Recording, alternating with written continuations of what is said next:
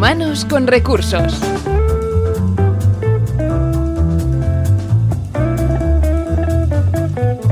¿Qué tal? Bienvenidos a la segunda temporada de Humanos con Recursos. Este podcast tiene como finalidad preparar a personas y organizaciones a ser más innovadoras y también a saber liderar su propio futuro. Este programa está impulsado por el CEO y fundador de Inusual, Pera Rosales. Cada primer martes de mes nos acompañará un profesional que ha integrado la innovación en su empresa. También escucharemos consejos y conceptos para aplicar la cultura de la innovación en nuestras compañías. Como decíamos, hoy empezamos ya la que es la segunda temporada, algo que es posible gracias a todos vosotros que nos escucháis cada mes, que nos seguís, que nos descargáis, gracias a vuestra fidelidad. Hoy empezamos el programa con un invitado de excepción. Nos acompañará el General Manager de CyberClick, David Tomás. Con él repasaremos el por qué su empresa es la más feliz del mundo. Si estáis todos listos, empezamos. Humanos con recursos, el podcast de la innovación.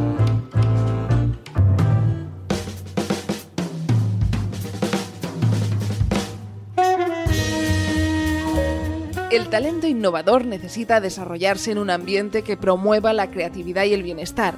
La flexibilidad laboral es una herramienta para conseguir este tipo de ambiente. Regularla es importante para que las necesidades de las personas y del negocio estén bien cubiertas.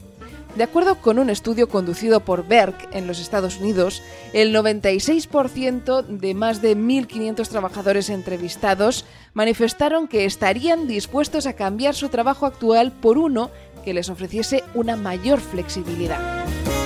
Seis opciones distintas de flexibilidad para ofrecer a nuestro talento. Como concluye el análisis de Google, al implementar la flexibilidad laboral para atraer y retener talento innovador en nuestra organización, Seis son las opciones fundamentales con las que contamos. 1. Trabajo remoto. Se mantienen las horas convencionales de trabajo, pero las personas no tienen que asistir presencialmente a la oficina para realizar su trabajo. 2. Trabajo remoto parcial. Este modelo permite que el trabajador trabaje algunos días a la semana desde donde él lo prefiera. Es posible definir un porcentaje de horas a la semana que deberán ser presenciales. 3. Viajes mínimos se establece la posibilidad de que el trabajador elija este modelo en el que existe un porcentaje máximo de viajes a realizar en el año o en el mes. Es posible establecer reglas como por ejemplo, máximo esta persona podrá estar de viaje un día a la semana o un día cada dos semanas. 4.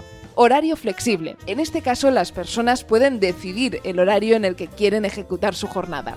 Básicamente, el trabajador puede decidir si su jornada empieza a las 11 de la mañana o a las 7 debe trabajar las mismas horas, pero en un horario diferente al tradicional.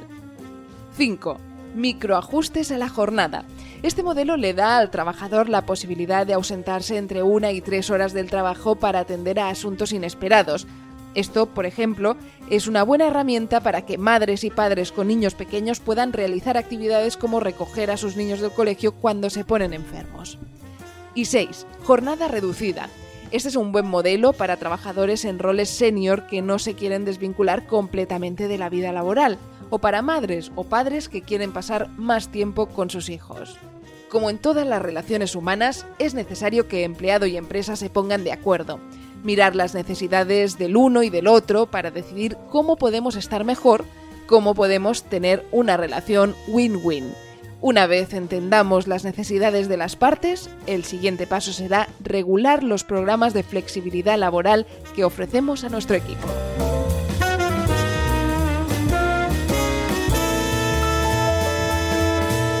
Y hoy nos hemos desplazado a las oficinas de CyberClick, donde podemos eh, hablar ya con su eh, director eh, general de CyberClick. ¿Qué tal, David Tomás? Muy bien, muy contento aquí de que nos hagáis esta visita. Oye, a ti por uh, recibirnos aquí en Humanos con Recursos. La verdad es que tenemos muchísimas ganas de conocer cuál es ese punto en el que la innovación atraviesa las uh, puertas de, de, CyberClick y hoy lo descubriremos en esta charla que mantendremos. Uh, primero de todo, ¿qué es para ti la innovación? ¿Cómo la definirías? A ver, para mí sería el hacerte muchas preguntas, ¿no? O sea, el, el ante cualquier fenómeno que ves delante tuyo, preguntar, preguntarte el porqué de las cosas y a partir de aquí te empiezan a salir respuestas que te llevan hacia la innovación, ¿no? Cuando, cuando te haces las preguntas adecuadas, pues empiezas a ver, oye, qué cosas podría mejorar, ¿no? Cómo podría darle la vuelta a este concepto y empiezan a salir cosas que hasta ahora no teníamos asumidas, ¿no? Porque cuando vamos en piloto automático, cuando no nos preguntamos nada, pues hacemos exactamente lo mismo que hacíamos siempre, ¿no? Y cuando empezamos a hacernos estas preguntas, podemos tener la, oportunidad, pues, de, cambiar. Y en este aspecto, la innovación, ¿en qué sentido se ha acoplado, se ha adaptado al día a día de CiberClick? Nosotros nos consideramos una empresa innovadora por el sector en el que estamos, ¿no? Es un, es un sector, el de la tecnología y la publicidad digital, que está cambiando constantemente. Nosotros ahora el próximo año cumplimos 20 años de compañía y, y claro, nos hemos reinventado N veces, ¿no? O sea, prácticamente cada año ha salido una, una cosa nueva, ¿no? Empezamos que hacíamos publicidad en banner solo, en espacios de web, luego fuimos los primeros en hacer email marketing en España, digamos, después empezamos con mobile marketing, con publicidad en buscadores, con publicidad en redes sociales, con, em, bueno, con un, montón de, innovaciones que constantemente te van haciendo reinventarte, ¿no? Claro, el, ser innovador también eh, supone ser pionero en este aspecto. Sí, bueno, puedes, puedes ser innovador y no ser pionero, ¿no? Es decir, que puedes ser alguien que, que innove de segunda fase, pero que lo mejore, ¿no? Que, por ejemplo, para mí el paradigma de esto es Google, ¿no? Si cogemos todo lo que ha hecho Google, tú dices, bueno, el buscador ya existía, ya estaba Yahoo, estaba Alta Vista, esto antes de que ellos lo hicieran ya existía, pero fueron innovadores porque lo hicieron mejor. El email también ya existía, pero ellos montaron Gmail y de repente millones de personas lo usaban. El sistema operativo móvil también ya existía, pero ellos hicieron Android y lo hicieron mejor. Y vamos sumando, ¿no? O sea, cualquier cosa que cojas de Google, al final ya existían, pero ellos son especialistas en no crearlo de cero, sino decir, vale, lo que existe, ¿cómo lo hago mejor para que la gente lo quiera usar, ¿no? Pero generalmente sí que es verdad que el innovador se le asocia a la persona que tiene la primera idea y que es capaz de lanzarlo, ¿no? Y no quiere decir que tengas éxito, ¿no? Y tendríamos pues gente que innovó mucho en el pasado que luego no tuvieron, no, no fueron tan reconocidos, ¿no? Como sería el caso de Tesla, ¿no? De, Que al final eh, en su vida no, no, no, recibió el reconocimiento que merecía. Desde luego. Eso es bueno destacarlo porque sí que es cierto que eh, yo creo que casi todo el mundo, pues que conoce por encima lo que es la, filosofía, la cultura de la innovación, eh, acaba pensando pues que al final se trata de ser el primero en, en aplicar algo o en ser eh, el creador de tal proyecto. ¿no? Em, dentro de CyberClick, como hablábamos, es una empresa de, marketing, de marketing digital, online. El equipo que trabaja contigo eh, cada día, esas jornadas de, trabajo, de trabajo creativo, ¿cómo impacta en ellos la innovación, en cada miembro de, tu equipo? Pues yo creo que de, forma muy significativa, porque uno de nuestros valores como empresa es en inglés es always find a better way, que es busca una manera mejor de hacer las cosas. Entonces, las personas que nosotros contratamos y se incorporan a CyberClick, miramos que tengan este valor.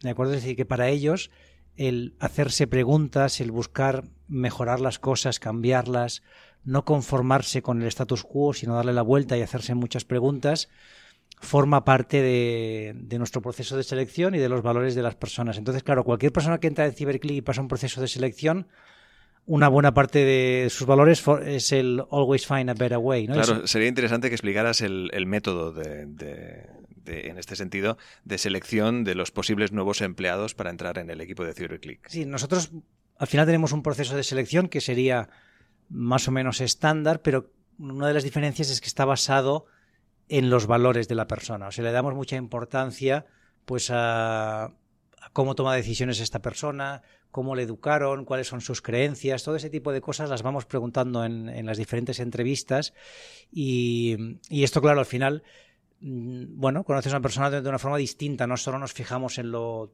profesional y lo técnico, que lo miramos también, obviamente, como parte de la entrevista, pero miramos mucho esta, estos componentes más humanos o más de tu forma de ser, ¿no? Entonces, en este proceso de selección valoramos mucho este, estos valores que tenemos. Y luego otra cosa que hacemos, que creo que es algo innovadora, es que todas las personas que van a trabajar con los nuevos empleados eh, participan del proceso de selección y tienen derecho a veto. Es decir, que tú como una persona del equipo de CyberClick, si crees que alguien que se va a incorporar no está alineada con los valores de la compañía, puedes vetar esa, esa incorporación.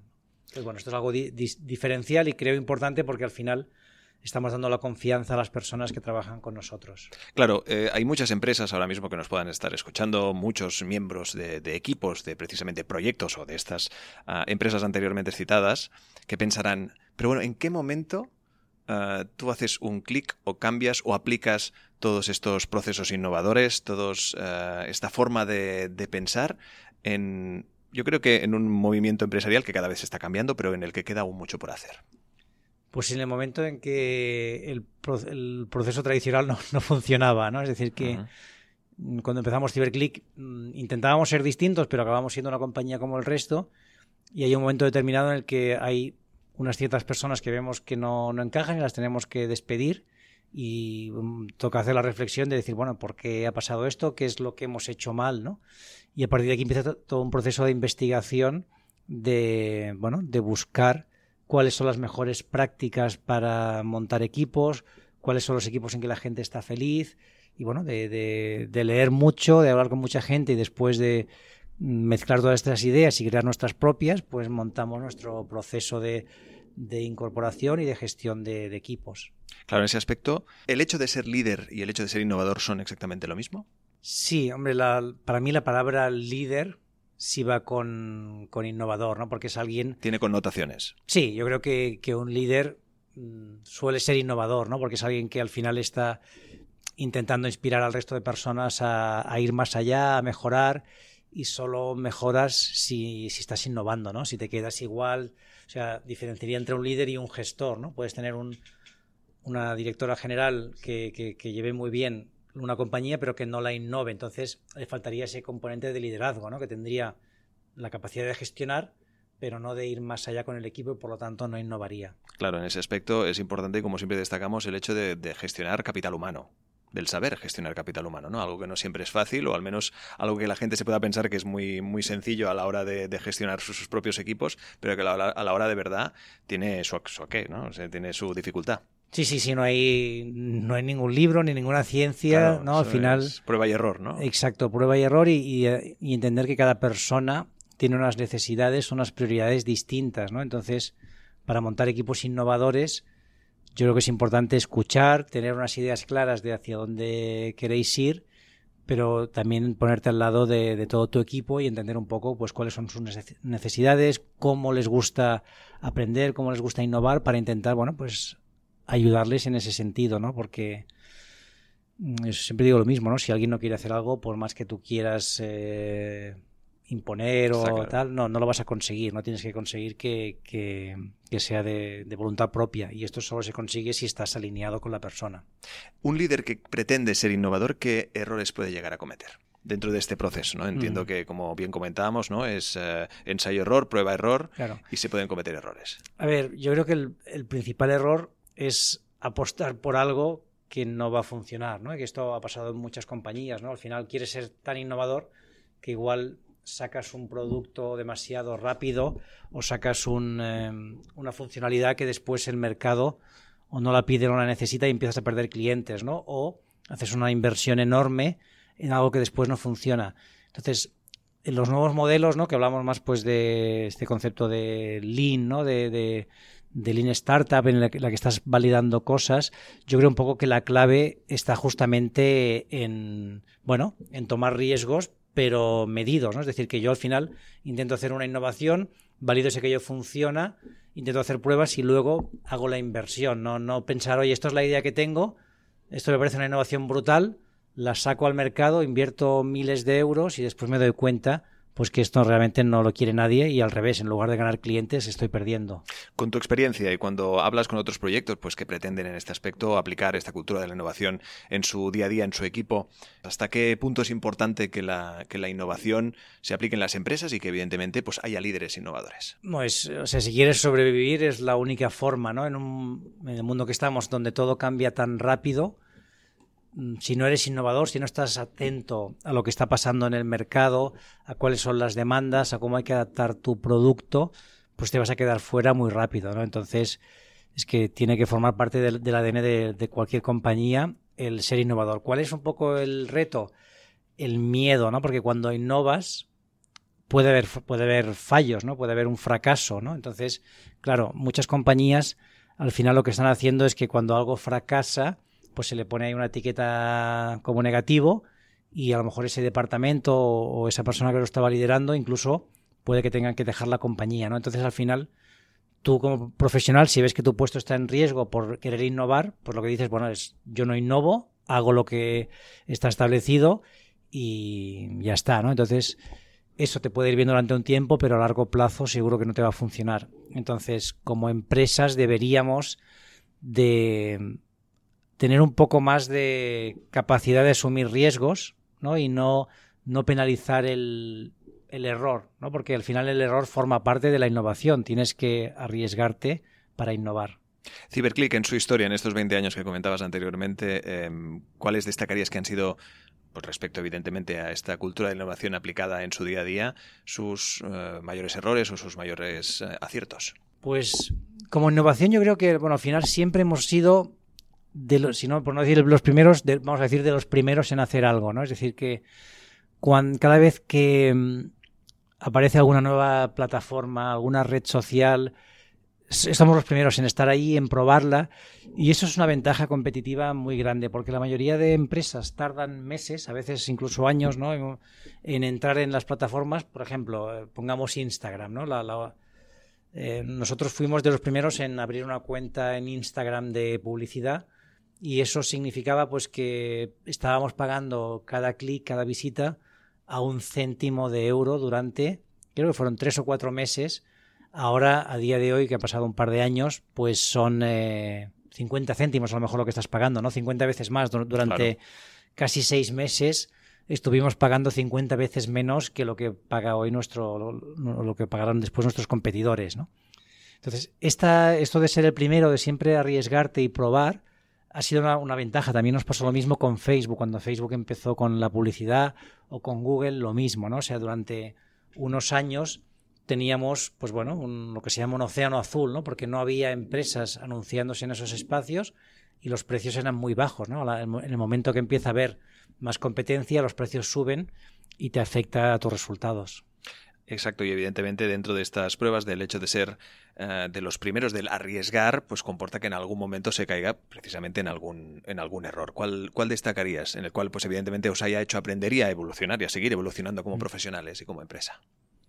A ver, errores eh, se cometen cada día, ¿no? O sea, al final siempre, siempre te equivocas, ¿no? De, yo siempre digo que en el mundo de la empresa para mí los mayores errores siempre han sido de personas, ¿no? Pues o no saber escoger bien la persona para llevar aquel proyecto o un partnership, ahí son los mayores errores. Entonces, bueno, estos son difíciles porque a veces las personas incluso con el tiempo cambiamos, ¿no? Que inicialmente una persona que te puedas entender muy bien, a lo mejor al cabo de cuatro años, pues porque su situación personal ha cambiado, porque tiene otra perspectiva, cambia. Entonces, para mí los mayores errores vendrían en este, en este área, en la de, la de personas y, en algunos casos, pues, eh, no lo sé, quizá habernos pensado demasiado un producto, ¿no? Que dices, bueno, es mejor, como dice Facebook, eh, ¿cómo, lo, le llaman? Em, bueno, acaban diciendo al final la idea es que hagas, o sea, que do haz y rompe cosas, ¿no? ¿no? No pasa nada porque lances un producto y luego salga mal, ¿no? De, nosotros ahora lanzamos un producto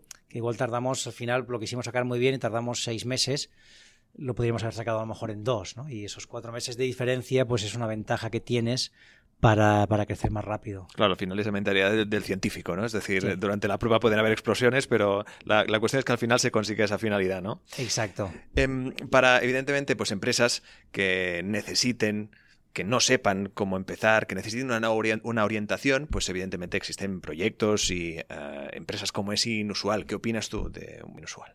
Bueno, yo creo que son empresas que cada vez vamos a ver eh, que hay más demanda de ellas, ¿no? Al final sabemos que la innovación en, en una compañía es, es complicada por lo que estábamos hablando antes, ¿no? De que muchas veces se castiga el, error, ¿no? Y, no se premia un poco esa innovación. Entonces, compañías como Inusual que te acompañan en este proceso de innovación, que, te dan metodología, que son externos y, que por lo tanto si hay un fracaso al final no es de alguien de dentro de la, de la empresa que va, va a salir, digamos, de algún modo perjudicado, pues van a ayudar. Yo creo que son empresas muy importantes a ayudar a que haya esta innovación y más en entornos en los que muchas veces la innovación no se va a dar dentro de la empresa, sino que la empresa va a capitalizar pues innovación que se pueda dar fuera, ¿no? Entonces, compañías como Inusual obviamente aportan muchísimo valor.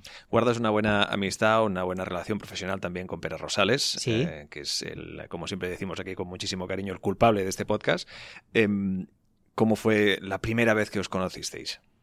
Pues la verdad es que ya no me acuerdo porque hace, muchos años que nos conocemos con Pera. Él, él también ha estado siempre vinculado al sector de Internet y de las nuevas tecnologías y no me acuerdo el día exacto, creo que era cuando él estaba en una red social profesional, si no recuerdo mal, y, ahí nos conocimos en algún evento o, en alguna reunión, ¿no? Y a partir de aquí, por lo que ya hemos ido coincidiendo varias veces, pero vamos, es un, un profesional al que admiro, respeto mucho, porque al final, pues, eh, ha sabido mantener una trayectoria profesional como muy, muy clara, muy enfocada siempre a la tecnología, a la innovación, y desde, desde una visión que a mí me gusta mucho, que es, oye, vamos a, buscar modelos en los que mm, pueda, puedan ganar las compañías y nosotros como empresa pues también ganemos. Desde luego, y siempre con una sonrisa. ¿eh? Lo tenemos ahí en Boston, atareado completamente. Sí, a mí esto me da mucha envidia, ¿eh? que cuando se fue a Boston ya se lo dije que me gustaría también estar una temporada por allí. Sí, bueno, hombre, la verdad es que es de esas cosas a plantearse, evidentemente. Es eh, sin duda una sede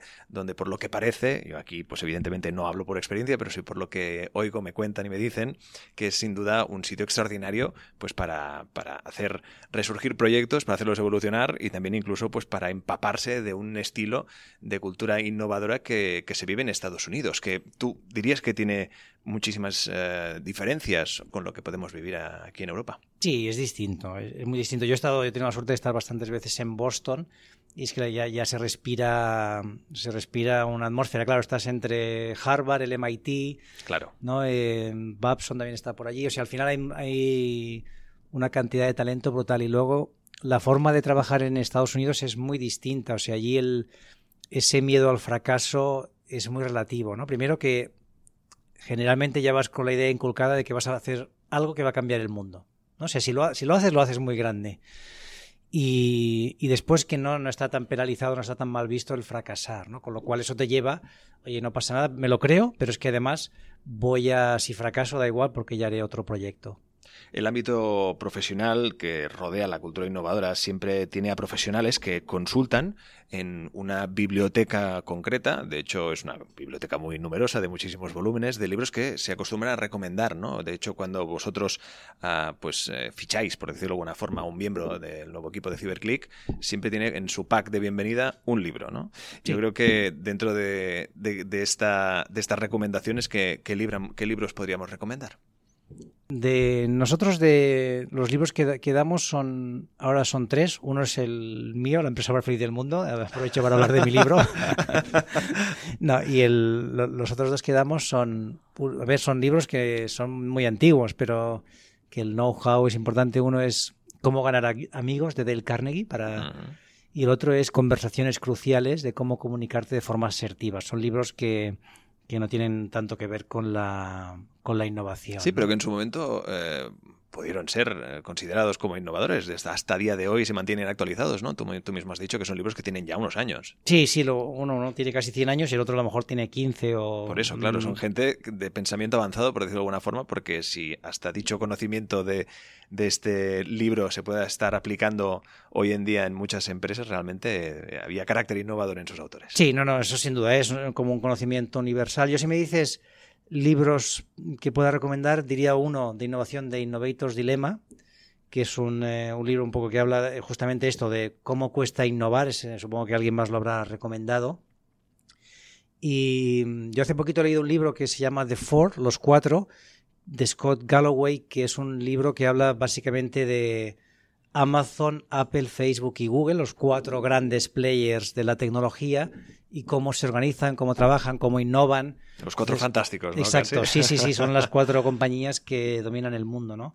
Y por decirte algo así también, pues un poco pensando en el futuro, hace poquito leía un libro que es Prediction Machines, que habla de la inteligencia artificial, también pues que bueno, un poco hacia dónde vamos, ¿no? Hacia... Sí, sí, desde luego, todo futurista más no poder, ¿no? Eh, Exacto. todo el mundo tiene la referencia un poco de las películas, pero bueno, que no, quizá no esté tan avanzado, pero que por ahí va, mm, por ahí va la cosa. Igual va más rápido de lo que pensamos, ¿eh? Sí. Abundance, de Peter Diamandis, que es, eh, es muy reconocido por el tema de Singularity University y otros temas. Este es un libro que si, eh, si eres un... Si es de los que piensa que el futuro es negro y que vamos cada vez a peor, es interesante leerlo porque te hace ver un poco cómo estamos evolucionando como sociedad y hacia dónde vamos y lo que está por venir. ¿no? Bueno, y que hay luz, ¿no? Un poco también. Exacto. No, no, que es que con, con datos objetivos ves que, que realmente estamos mucho mejor de lo que estábamos antes. Bueno, estaremos más que, más que atentos. De momento nos ceñimos en el presente y es en esta conversación que estamos manteniendo con David Tomás aquí en las oficinas de Ciberclick y en la que, bueno, pues ya vamos acabando la entrevista, pero eh, antes nos gustaría que nos dieras algún consejo por pues, algún directivo que ahora mismo nos esté escuchando, que pretende ser innovador, que, que es innovador, pero que no puede, pues a lo mejor pues porque su equipo no lo acompaña, porque evidentemente tiene otro resto de equipo directivo que a lo mejor pues no acaba de entender el por qué aplicar una cultura innovador en su empresa. ¿Qué consejos le darías?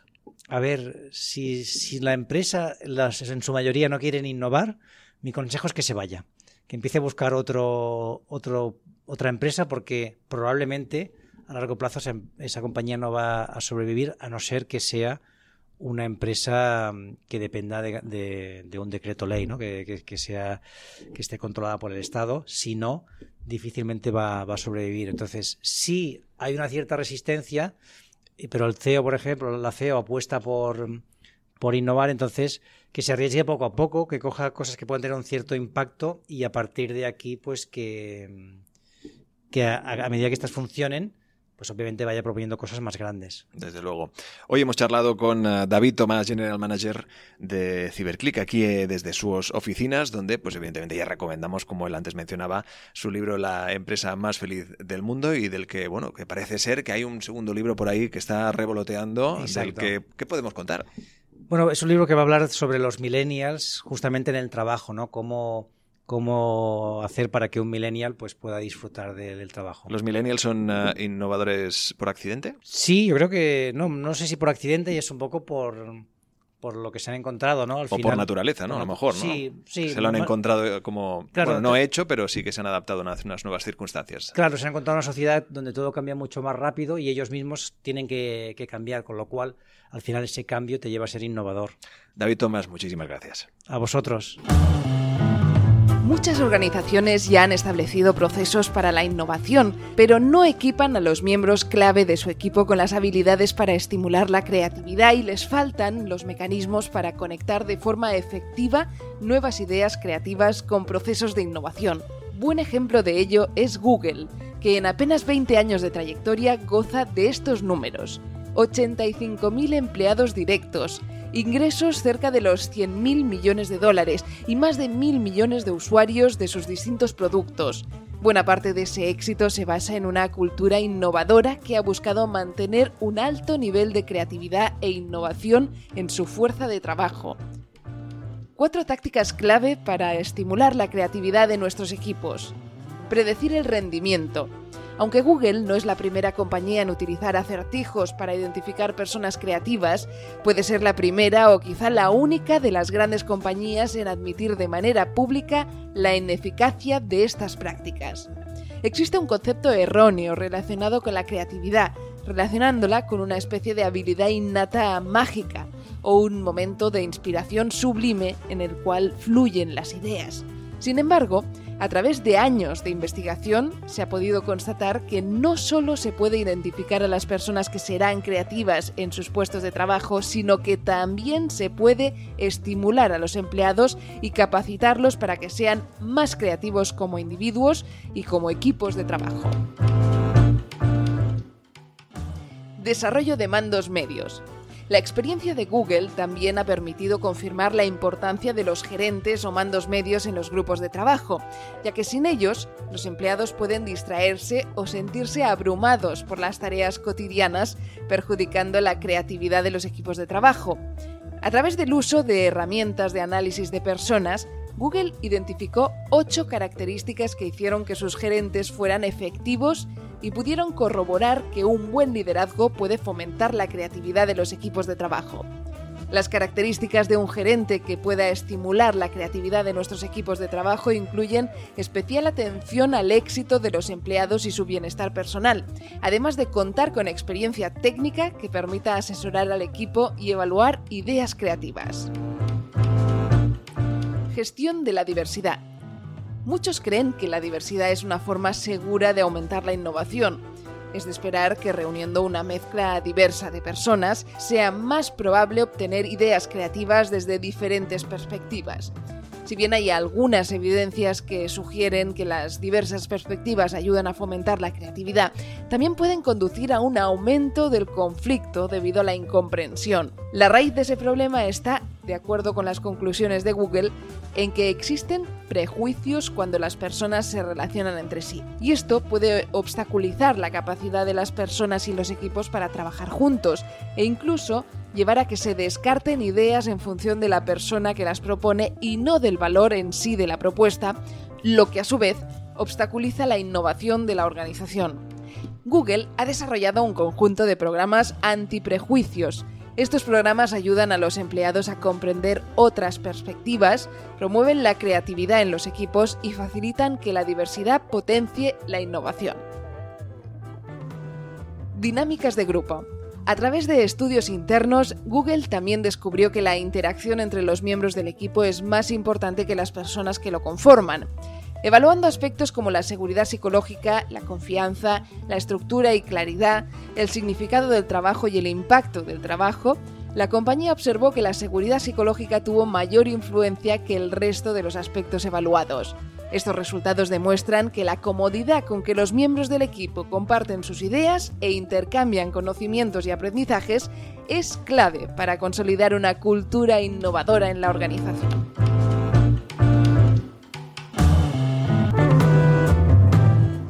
Y hasta aquí Humanos con Recursos, esta iniciativa con Pera Rosales al frente, al que escuchamos en breve, pero antes recordaros que nos podéis escuchar y también descargar en plataformas de podcast como Spreaker, Evox, también iTunes o SoundCloud. Gracias a todos por acompañarnos, nos vemos en el siguiente programa. El apunte inusual de Pera Rosales.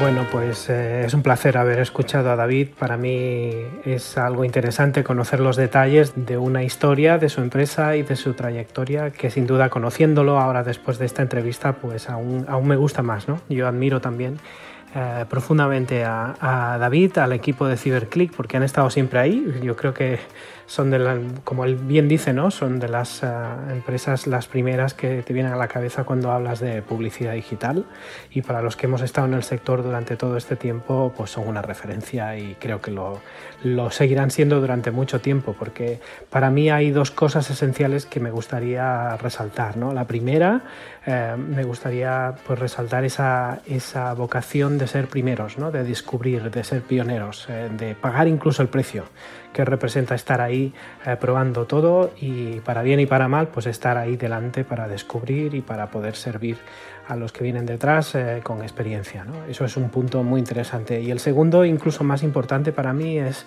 eh, el demostrar que demostráis realmente tener a las personas en el centro de la organización. Eso es súper importante y muchas veces pues, hay muchas empresas que dicen que lo hacen, pero pocas lo practican. Y para mí, pues vosotros sois un ejemplo de una empresa que intenta eh, poner constantemente a las personas eh, de manera deliberada en el centro de los procesos, eh, comenzando ya incluso desde la selección. Y bueno, lo has explicado súper bien y bueno, disfrutaba cuando estabas, cuando estabas explicando un poco el proceso de selección, el preguntar con las a las personas por sus valores, el ver si van a ser felices en esa empresa o no, etcétera. Bueno, o sea, encantado y chapó por, por oír eso. ¿no? Luego, en, en, segundo lugar, me gustaría pues, aportar dos distinciones concretas de algo que habéis comentado, por si os sirve como, como reflexión. ¿no? La primera es la distinción entre error y fracaso. Para mí también pueden ser, eh, digamos, sinónimos, pero no lo son. En realidad, el error, desde mi punto de vista, es algo no solo, no solo mm, perdonable, sino deseable y necesario para el aprendizaje. O sea, no hay, no hay más discusión en eso. Y, pero sí aportaría un matiz en lo que es el fracaso. ¿no? Usar la palabra fracaso, nosotros la usamos cuando es algo que tú realmente tiras la toalla. ¿no? Eh, por eso distinguimos entre el error es fallar y tienes que prever que vas a fallar. De hecho, necesitas fallar para innovar. El fracasar es reconocer de que esa es la línea uh, errónea y que tienes que dejar estar el proyecto. Eso obviamente algunas veces hay que hacerlo, pero cuando hablamos de fracaso, digamos que es una, un, nivel muchísimo más profundo y desde luego siempre hay un dolor y una decepción o una pérdida, cosa que en el error, si simplemente eh, lo consideramos como algo necesario, pues no lo es. Por si os puede servir esa distinción, nosotros la usamos con los clientes y realmente eh, les sirve para poder poner cada cosa en su sitio. ¿no? Y la última cosa con la que me, gustaría eh, cerrar es también la distinción entre lo que sería un líder y un líder innovador. ¿no? Todos, todos más o menos eh, podemos entender que el líder ideal es alguien que está abierto a la, innovación y desde luego en cierto modo es así. ¿no?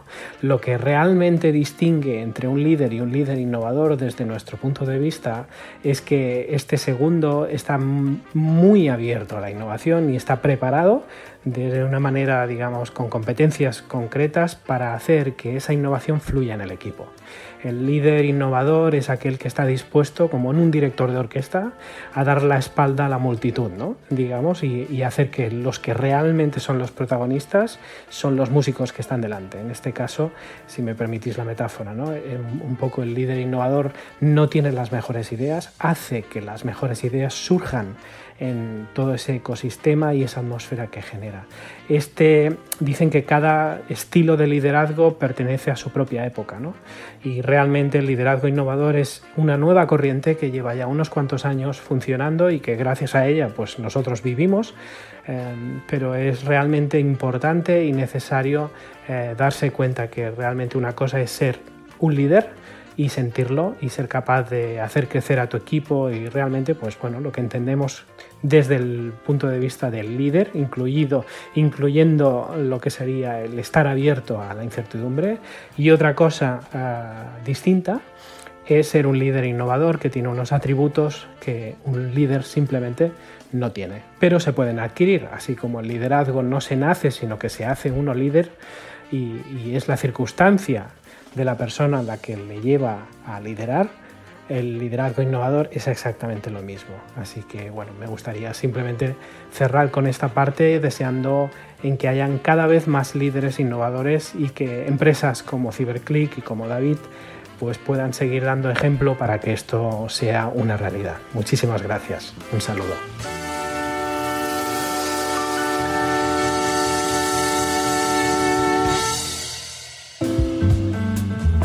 Síguenos en inusual.com y en nuestras redes sociales.